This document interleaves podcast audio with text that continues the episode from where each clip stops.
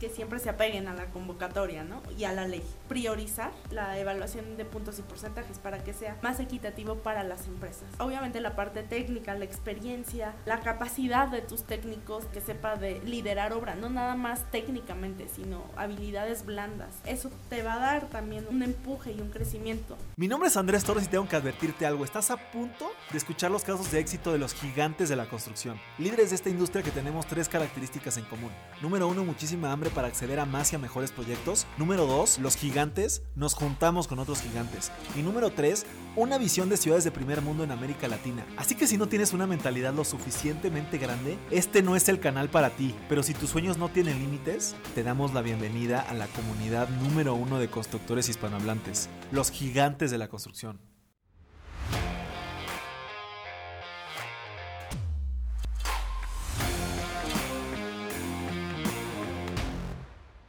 Mis gigantes, bienvenidos a un episodio más de este el podcast más importante de construcción hispanohablante.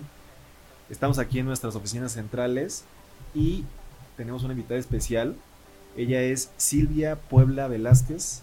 Silvia, bienvenida. Esta es tu, gracias, tu casa, tu oficina y, y, tu podcast. Antes de, antes de darte la palabra, me gustaría que, que supieran quién es Silvia. Ella es ingeniera civil por el Politécnico Nacional. Tiene una un certificado en Administración de Construcción por el TEC de Monterrey y una maestría en Administración de Construcción por la Universidad Tecnológica de México. Actualmente es titular de la Subjefatura de Procedimientos de Contratación del IMSS y ha trabajado en grandes empresas como OHL. Mi querida Silvia, pues muchas gracias por estar por acá y a esta hora ya estamos grabando pues, casi a las 9 de la noche y qué, qué bueno que tuviste el tiempo para, para, venir. Muchísimas gracias Andrés por la invitación, la verdad es, es estoy muy complacida por, por estar aquí y compartir lo que necesites saber. De lujo, muchas gracias, muchas gracias Silvia. Eh, bueno, la, la, la primera pregunta, como te platiqué, pues hacemos como un orden cronológico. Entonces, me, me, me, gustaría que nos platicaras un poquito cómo fueron tus inicios en el sector. Digo, como eres, eh, al final es ingeniera civil, seguramente desde muy chica ya sabías que querías dedicarte a la industria de la construcción. Pero platícame cómo, cómo fueron tus inicios en, en, esta, en esta industria. Pues mis inicios siempre han sido relacionados con el tema de costos. Siempre he intentado, bueno, empecé siendo analista de precios unitarios en una empresa que se dedicaba a cimentaciones, ¿no? En ese momento el gran proyecto que teníamos era el segundo piso del periférico, el de Lomas Verdes, desde Lomas okay. Verdes hasta, hasta Lago de Guadalupe, con OHL, pero yo estaba como subcontratista. Entonces trabajábamos en la noche. Okay. ¿no? Eh, la verdad es que siempre me ha gustado como la construcción pesada, como se dice en el argot ¿no? de, de la ingeniería. Y la verdad es que te puedo decir que, que, así han sido mis inicios, analizando precios, an cuantificando obra, dibujando. ¿Y así te imaginabas desde que estabas en la universidad? O sea, ¿tu, tu idea siempre fue ese tema de costos, más de obra? La o, verdad es que no, siempre me gustó la mecánica de suelos y era bastante buena en mecánica, en cimentaciones profundas. Y, y ahí fue cuando empecé a trabajar. Pero eh, por alguna razón de necesidades de la empresa y del trabajo y de la carga, pues me mandaron a precios unitarios, ¿no? Y ahí empecé a analizar, por ejemplo, pues cuánto cuánto de, de, de, la pila, por ejemplo, era material tipo A, tipo B o tipo C, ¿no? Que, cuántas picas o cuántos, eh, qué herramienta necesitaba, ¿no? Tu, tu perforadora. Ya, ok, ok, interesante. ¿Y, ¿Y, tenías algún sueño cuando estabas en la carrera, entrando, cuando tomaste la decisión de estudiar ingeniería civil? ¿Algún, algo que dijeras, yo quiero hacer eso o, o, que por eso quiero estudiar ingeniería civil? Sí, claro, yo quería ser estructurista, ¿no? Y por ejemplo, yo veía en ese momento estaba la torre BBVA en construcción y yo decía, quiero diseñar una torre estructuralmente. Ese era mi sueño, okay. el cual pues, la verdad, qué bueno que no soy estructurista porque para nada tengo el perfil de estructurista, ¿no? En. La vida te va llevando por donde. ¿Y qué crees que después, ya trabajando, me tocaba ir a las juntas de aclaraciones, en las dependencias, y yo decía, ¿cómo le harán para contratar obra? ¿Cómo será ese procedimiento? Me gusta. ¿No? Y, me, y empecé a estudiar la ley. Yo solita empecé a estudiar la ley de obra, empecé a ver cómo se podía cobrar, cuál era el reglamento, obviamente, ¿no? El reglamento específicamente te dice las cosas que tú debes de hacer apegado a la ley. Ya, ya, claro. Y ahí claro. y me empezó a gustar mucho la parte de pues de concursos, de presentar una propuesta. Y yo dije, pero es que yo quiero contratar obra en algún momento. Nunca me imaginé en, nunca me imaginé que iba a llegar el momento en el que yo em, esté en este, pues en este puesto importante en el IMSS. La verdad es que es un puesto de mucha responsabilidad, ser área contratante. Y pues mi sueño fue cambiando conforme mi experiencia. Ya, ya, ya, interesante.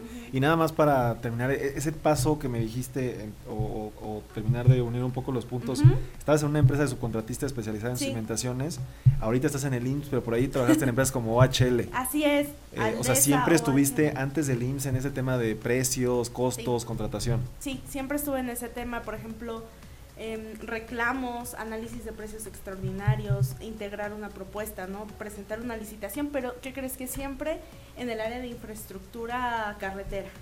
Siempre eran como concesiones cuando había concesiones, etcétera. Oye, pero hay un catálogo de conceptos mucho más chiquito que en el IMSS, ¿no? Claro, sí, en el IMSS te, ah, te estoy hablando que, por ejemplo, para una obra nueva son 2.300 conceptos. Claro. Y en las otras más o menos en una... Unos 300, cuando mucho, 350. lo máximo. Ok, ok, interesante. Pues sí, creo que ahí hay un tema pues, de, de, diferencia importante. Y, nada más, eh, eh, ¿te costó trabajo adaptarte a esa diferencia entre un proyecto a lo mejor eh, de infraestructura a uno de edificación? Pues la verdad es que no tienes que estar preparado para todo porque hubo un momento, ha habido crisis ¿no? en la construcción donde si no es de carreteras, pues tienes que licitar hospitales o tienes que licitar eh, edificios de usos mixtos para la iniciativa privada, por ejemplo, ¿no?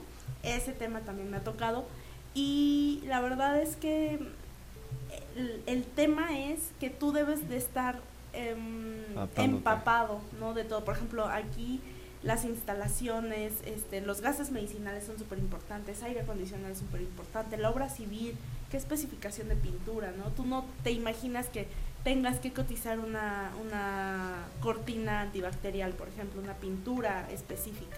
Claro. ¿no? Unos muros de, determinados. Sí, temas muy especializados, ¿no? Creo que en tema, por ejemplo, de hospitales, pues estamos hablando sobre todo de gases medicinales. Sí. Eh, también acondicionado, equipo de instalación permanente, por ejemplo, los que tienen que tener los quirófanos, que siempre tienen que estar operando, ¿no? Claro, claro. No, pues, pues interesante. Y, entrando un poquito más a lo que ya haces actualmente en, el IMSS, entrando como a esa etapa del, presente, eh, me, gustaría que me platicaras un poquito de Compranet. Digo, para los que nos estén escuchando y no sepan qué es Compranet, pues es la plataforma digital en la cual el gobierno publica las obras de recurso federal, que corrígeme si me equivoco, pero todas, obviamente creo yo que todas las obras del IMSS eh, pues tienen, son de recurso federal, ¿no? Entonces... El IMSS, perdón, tiene su propio recurso. Ok. Hay obras federales que sí están, son parte del presupuesto de egresos de la federación, pero el IMSS tiene su propio presupuesto para ejercer. ¿Y ese no se publica en Compranet o sí? El presupuesto no, no se publica, pero... pero las obras con ese ah, presupuesto, todo se publica en Compranet. en Compranet. Ya, ya, ya. Sí, en Compranet publicamos todo lo que el gobierno necesita, ¿no? Tanto obra como servicios relacionados con la obra. Por ejemplo, pueden ser proyectos, anteproyectos, estudios de preinversión, estudios de factibilidad. Claro. Todo, todo tipo. Sí, sí, claro, digo, lo digo porque hay algunas obras estatales, municipales que no necesariamente publican, o, autónomas, dependencias autónomas de gobierno que no publican en Compranet, ¿no? Pero eh, la verdad es que, bueno, yo uso frecuentemente Compranet. Eh, nosotros nos dedicamos al tema de, construcción de obra pública y obra privada, especialistas justamente en aeropuertos, hospitales y escuelas. Y, y la verdad es que para nosotros es una plataforma bastante interesante. Eh, y, fácil de usar. O sea, creo que yo que puedes filtrar bien a, los, a, los, a las empresas, puedes descargar la información que necesitas, pero me gustaría saber cómo funciona del otro lado. O sea, qué, qué, qué problemáticas o qué áreas de oportunidad ves tú en la plataforma. Eh, ya como una usuaria, pues, entiendo que ustedes o tú directamente, no sé, publican las obras en la plataforma. Claro, em, pues mira, depende de la necesidad del proyecto. Compranet la verdad es una plataforma muy noble para trabajar porque transparentas todo lo que hay. O sea, la idea de tu contratar obra pública es tener la máxima participación de licitantes y tener un proceso transparente y honesto.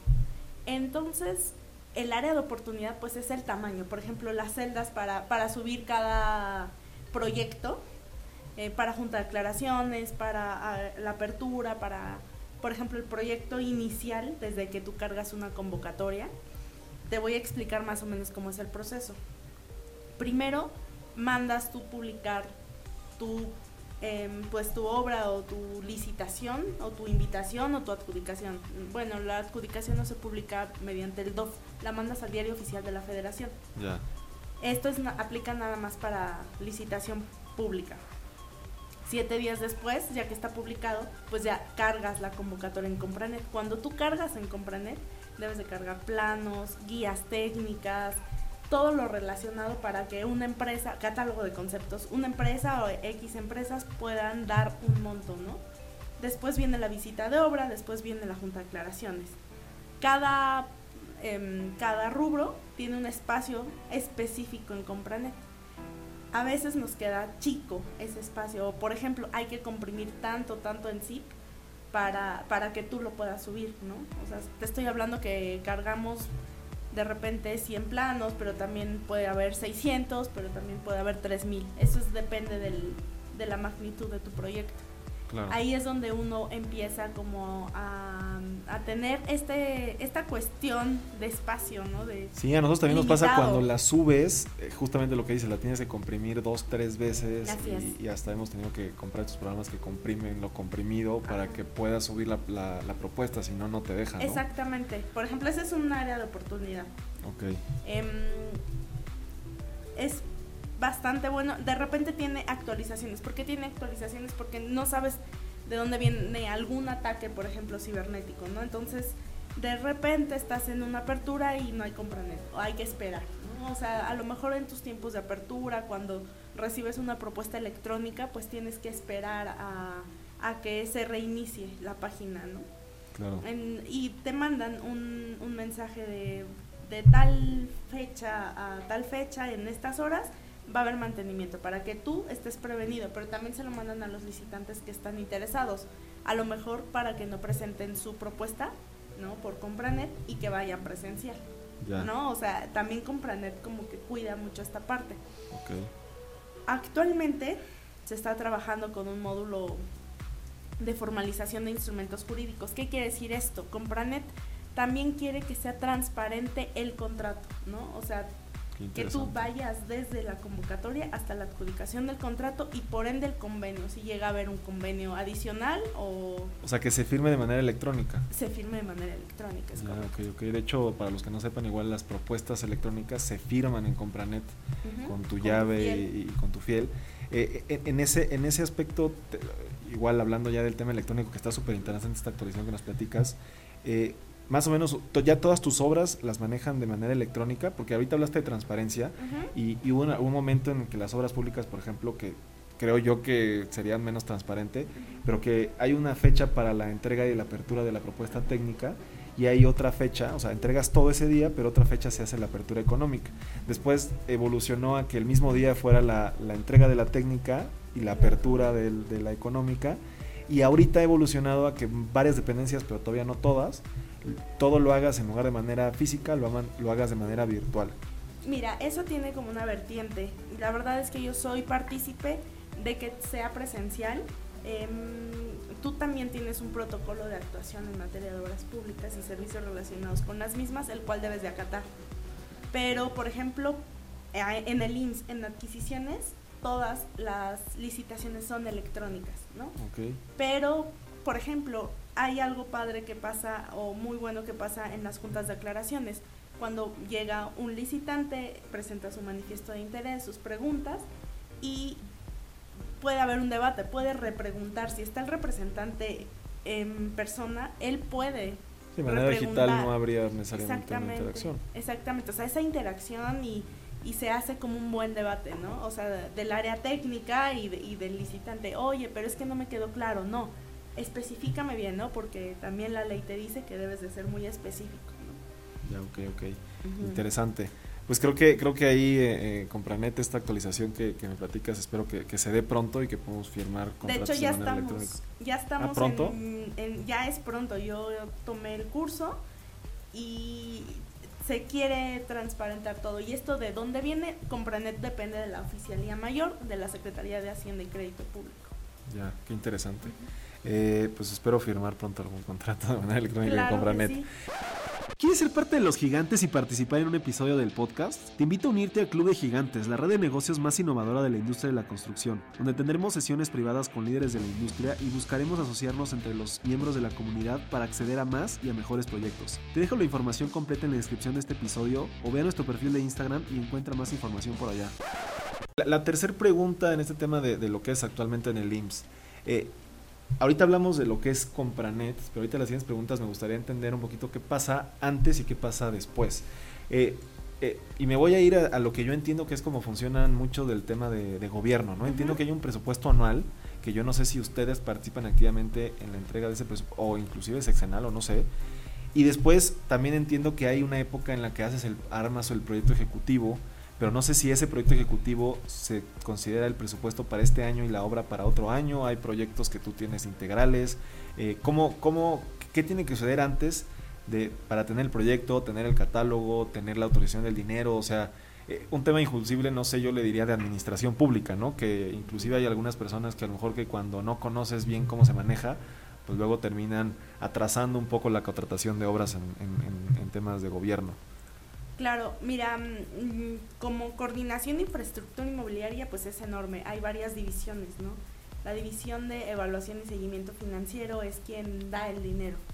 Yo soy parte de la división, yo estoy adscrita a la división de concursos y contratos, que es básicamente quien em, empieza todo el procedimiento de contratación hasta la formalización del instrumento jurídico y puede ser hasta un convenio, ¿no? Después, o sea, se va a la ejecución y después si se necesita formalizar algún convenio adicional o modificatorio, regresan conmigo. Em, toda la parte es integral, todo nuestro trabajo es integral, o sea, tanto la división de proyectos como la división de construcción, como la división de evaluación y seguimiento y como la división de concursos y contratos, necesitamos estar como muy de la mano, ¿no? Si ya se tiene el dinero, claro, ya se tiene el dinero, hay una cartera obviamente para ese proyecto, esas carteras pues son públicas, y uno puede acceder a, esa información. El gobierno transparenta esta parte también. Este, viene una solicitud del área requirente, como te lo dice la ley, para acceder a, un procedimiento de contratación de, tal servicio o de tal obra. ¿no?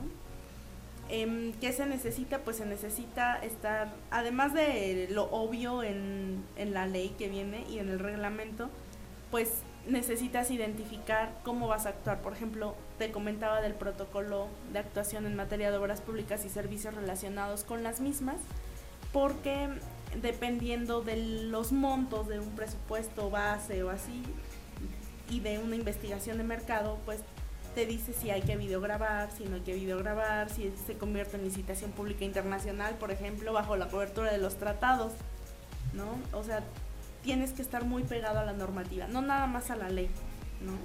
Okay. Hay más responsabilidad. Y, en tu área específica, en el área de contratación, eh, ustedes no procesan como tal la autorización del recurso en, en, ese, en ese paso, ¿es responsabilidad de otra área? Es responsabilidad de otra área. Ok, ok. Cuando yo contrato, debe de estar ya el recurso. Ya. y, y, las, los requerimientos, por ejemplo, si te dicen, oye, tal hospital tiene este requerimiento, ¿les llega a ustedes, les llega a otra área para que se ejecute ese proyecto? ¿O esos requerimientos vienen desde un área de, únicamente de proyectos internos de ustedes? ¿O contratan una empresa eh, externa que revise los requerimientos de los hospitales a nivel nacional? Pues eso depende de las necesidades del instituto y también Em, de, bueno, de la convocante. Ha habido antes, se contrataba a empresas que hacían los proyectos. Ahora aquí se está tratando de, que el IMSS haga sus propios proyectos, por más pequeños o grandes que sean, no importa. Ya estamos, hay obviamente para algunas delegaciones, etcétera. Yo te estoy hablando del IMSS a nivel central. Okay. Eh, y de las necesidades ¿no? específicas. Eso depende de, pues básicamente del área técnica, cómo estamos trabajando, si hay gente disponible, si no hay gente disponible, si, y la carga de trabajo, ¿no? También. Y, y, la estructura un poquito del IMSS que nos, que nos dices ahorita, eh, o sea, ustedes en, la, en el área central únicamente manejan los proyectos de inversión, obra nueva, por así decirlo, y las subdelegaciones manejan mantenimientos? ¿O cómo dividen el tipo de proyectos? También está la parte de conservación del IMSS de sus propios inmuebles. Pero aquí se contratan obra nueva, nada de conservación. Yo soy parte de la coordinación de infraestructura inmobiliaria, la cual contrata obra nueva, ampliaciones, remodelaciones y servicios relacionados ante proyectos, em, no sé, puede ser desde albergues, clínicas, hospitales, etcétera. Ok. O sea, ustedes también hacen mantenimiento y ampliación, te entendí bien. Mantenimiento es otra área, que es el Remodelaciones. Área de remodelación, ah, ampliación, obra nueva, la hace la coordinación. ¿Y las subdelegaciones qué hacen? La verdad es que las, eh, de acuerdo a las políticas, bases y lineamientos del Instituto Mexicano del Seguro Social, ellos em, también pueden contratar, ellos son autónomos, por así decirlo. Okay. Tienen a lo mejor la delegación sur, ¿no? Un ejemplo, voy a parafrasearlo. Necesita una cancha de fútbol, ah, bueno, contratan la cancha. Pero también, ¿qué crees que necesitan abastecer eh, medicamentos, ah, pues por la ley de adquisiciones contratan el abastecimiento. Ya. ¿No? Ok, y ahí nunca, nunca tienen alguna problemática de choque con proyectos con proyectos, o sea, tienen que consultarles a ustedes o algún área central si pueden hacer esa, por ejemplo. No, porque estamos, estamos, o sea, las necesidades del instituto a nivel central no las tocan las delegaciones, ¿no? Ya. Están bastante bien delimitadas. Ok, ok. Ya es como el tema de las calles, que unas son de la ciudad y otras son de los municipios. Okay, okay. O por ejemplo, puedes, es que hay, hay muchas posibilidades. Puedes tú contratarlo y después, no sé, la delegación a lo mejor puede controlarlo en ejecución, ¿no? Ya. Pero desde acá se gestionó todo. Ok, ok. De lujo. Eh, en, el, en el caso del IMSS, eh, digo, ya nos platicaste un poquito qué sucede antes de que se publique en Compranet, ya nos dijimos qué, qué es, cómo, qué, cuál es tu opinión de Compranet. ¿Qué sucede después en el tema, o sea, en parte de ustedes que llegan hasta el contrato? ¿Cómo, qué, qué es lo que más evalúan ustedes, en específico en el IMSS? Eh, digo, yo sé que obviamente la parte económica siempre tiene un peso importante, pero hoy en día y cada vez más, no sé qué opinas tú, la parte técnica pues toma una relevancia importante, ¿no? Anteriormente a lo mejor el primer lugar eh, prácticamente era el que iba a tener el proyecto. Sin embargo, hoy que las empresas, pues también hay mucho más variedad, como ya decías, pues se toma mucho más en cuenta el área técnica. ¿Y, qué, cuáles son los aspectos o los puntos más importantes que tú le recomendarías a alguien que quiere participar en un contrato del IMSS? Que le ponga atención, no sé, la experiencia, la experiencia del personal, la parte financiera. O sea, ¿cuál es el área o, los puntos más importantes de, de su evaluación? Bueno, como recomendación, pues yo te voy a decir que siempre se apeguen a la convocatoria, ¿no? Y a la ley. Este, y también al protocolo, el que te tanto he mencionado, protocolo de actuación en materia de obras públicas y servicios relacionados con las mismas. Em, aquí te, te va a dar que la magnitud, porque la evaluación es a puntos y porcentajes. Nosotros debemos de priorizar por así decirlo, la evaluación de puntos y porcentajes para que sea más equitativo para las empresas. Entonces, obviamente la parte técnica, la experiencia, em, la, capacidad de tus técnicos, tenerlos bien, pues bien em, actualizados en los temas que son prioritarios. Por ejemplo, em, un superintendente, ¿no? Que tenga su fiel vigente un superintendente que sepa de liderar obra, no nada más técnicamente, sino habilidades blandas. Eso, eso te va a dar también un, un, empuje y un crecimiento.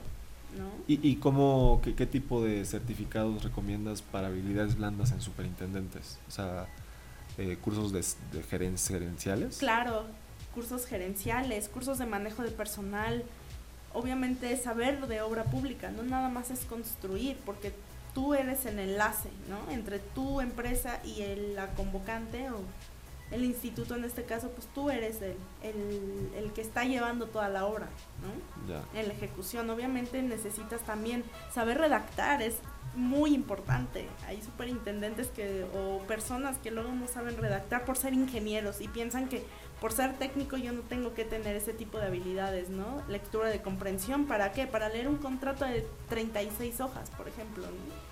Ya, sí, sí, te entiendo. Luego hay, hay, hay, algunas dependencias que te piden, por ejemplo, el curso de la, bueno, antes era la BO, pero creo que es BESOP. Ajá, la BESOP, pero la sí, no, no te piden el tema de, con lo que tú dices, redacción, ¿no? Porque esas notas de bitácora pues requieren a alguien que sepa, como dices, literalmente, pues, vaya la redundancia, y la redactar, ¿no? bitácora es tan importante en tu ejecución de obra, ¿no? Sí, claro. Es tu diario donde estás tú haciendo todo lo que está pasando, ¿no? Esas habilidades, por ejemplo, pues son son depende de lo que necesite, ¿no? En la convocatoria, pero Claro. nunca están de más. O sea, esas habilidades nunca están de más.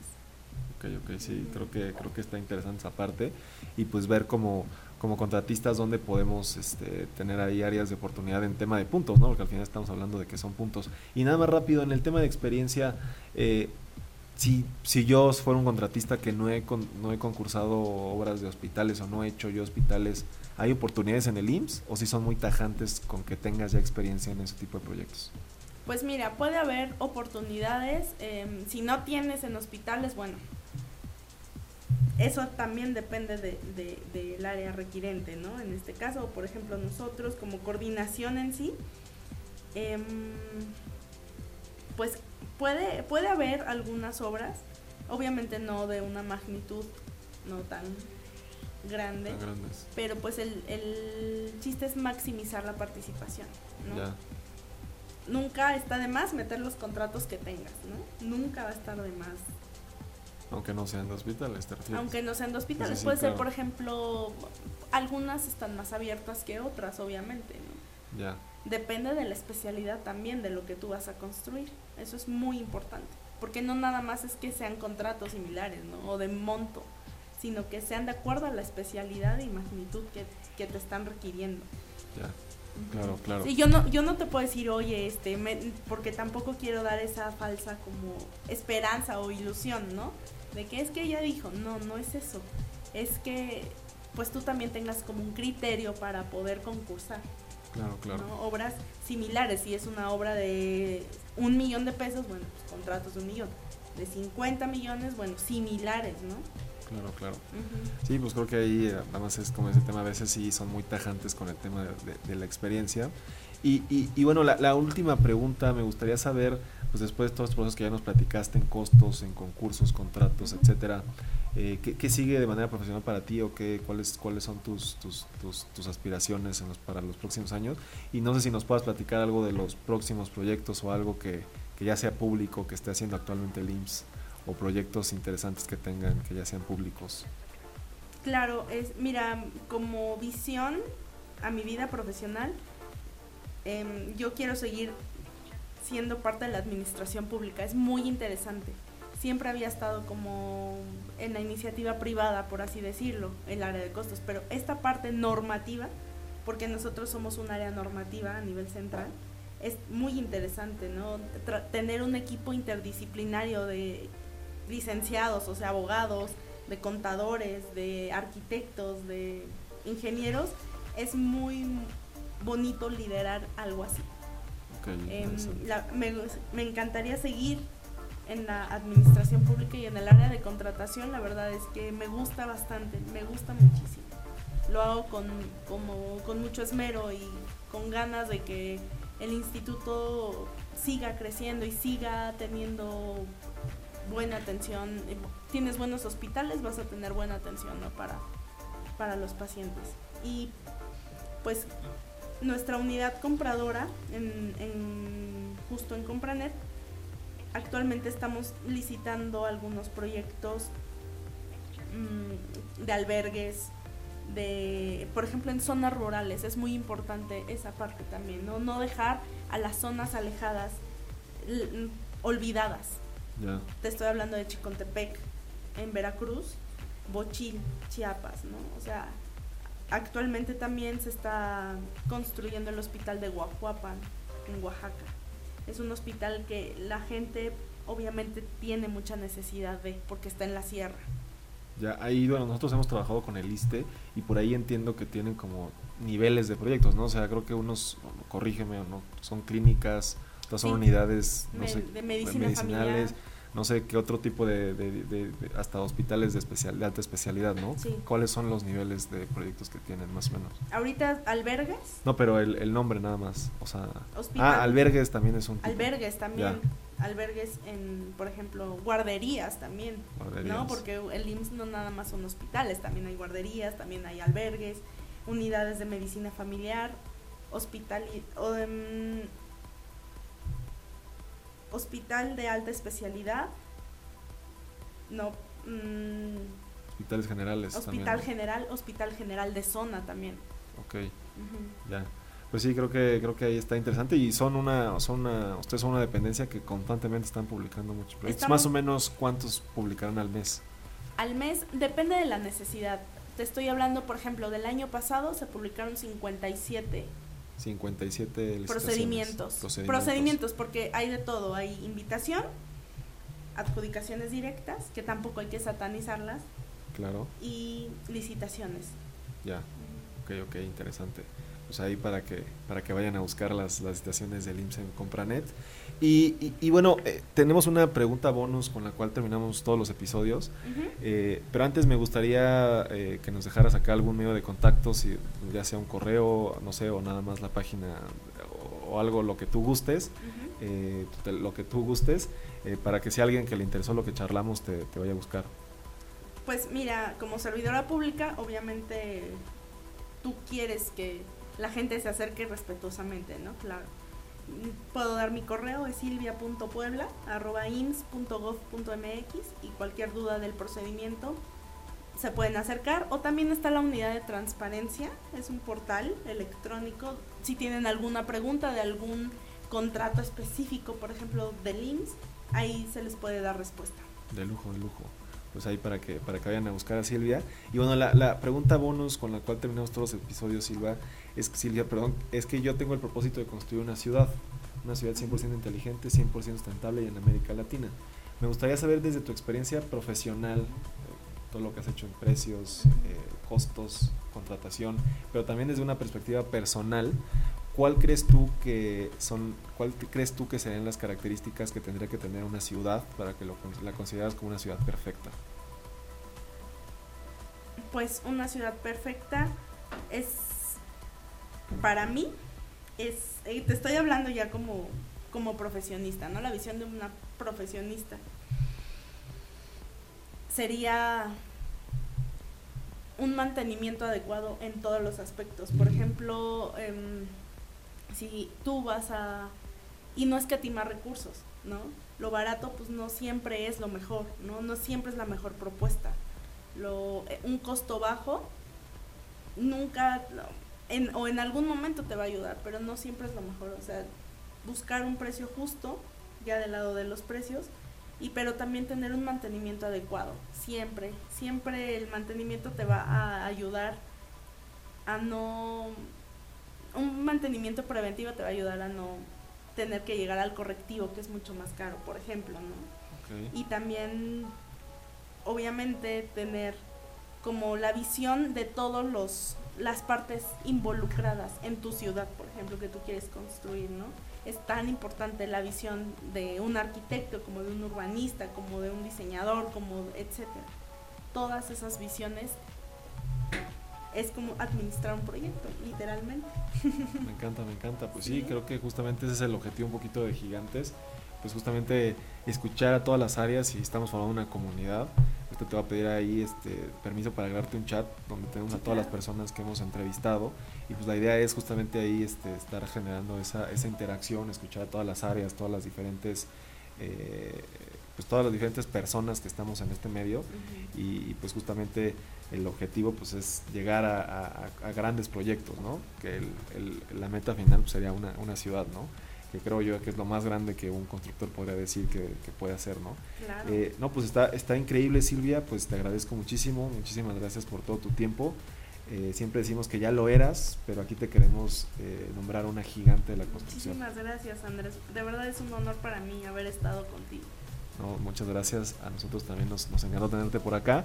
Y bueno, a mí me pueden encontrar en todas mis redes como ing.andrés Torres y nos vemos muy pronto con un episodio nuevo.